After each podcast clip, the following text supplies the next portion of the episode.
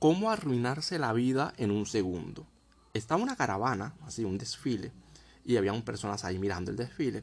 Hay un tipo atrás que tiene como unos 20, tiene, parece unos de 35, 40 años, pero tenía 29 años exactamente.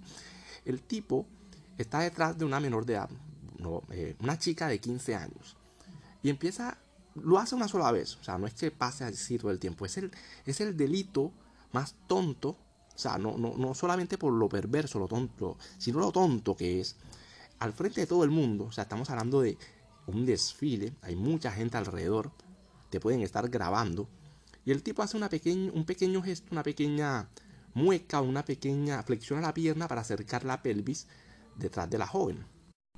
Un pequeño segundo, un microsegundo lo hizo, la chica ni siquiera se dio cuenta ni sintió nada porque era un panzón y la barriga, la chica lo mucho que sintió fue una barriga detrás, obviamente porque hay mucha gente, un tumulto de gente.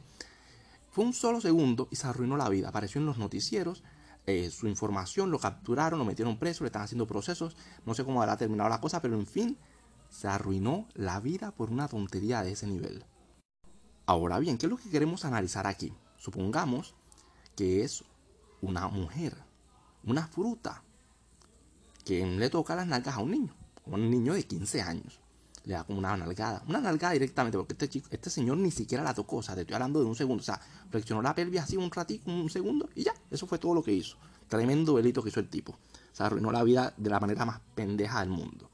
Obviamente no lo estoy justificando. Obviamente hay que hacer el proceso legal y todo, pero es que es muy estúpido. Y tampoco fue un gran delito. O sea, seamos serios. La pedadita ni sintió nada. En fin. ¿Qué hubiese pasado si es una mujer que le da una nalgada a un niño directamente? Es mil veces peor, porque no es lo mismo un hombre nalgueando a una chica de 15 años que una mujer nalgueando a un chico de 15, de 15 años. Pero en este caso, ¿qué hubiese pasado? Nada. Nada. Si una mujer hubiese intentado esto, algo por el estilo, no hubiese pasado nada. Porque en este patriarcado opresor, el hombre es el que recibe todo el peso de la justicia. Y si la mujer comete exactamente el mismo delito, pues el mundo se caga de risa.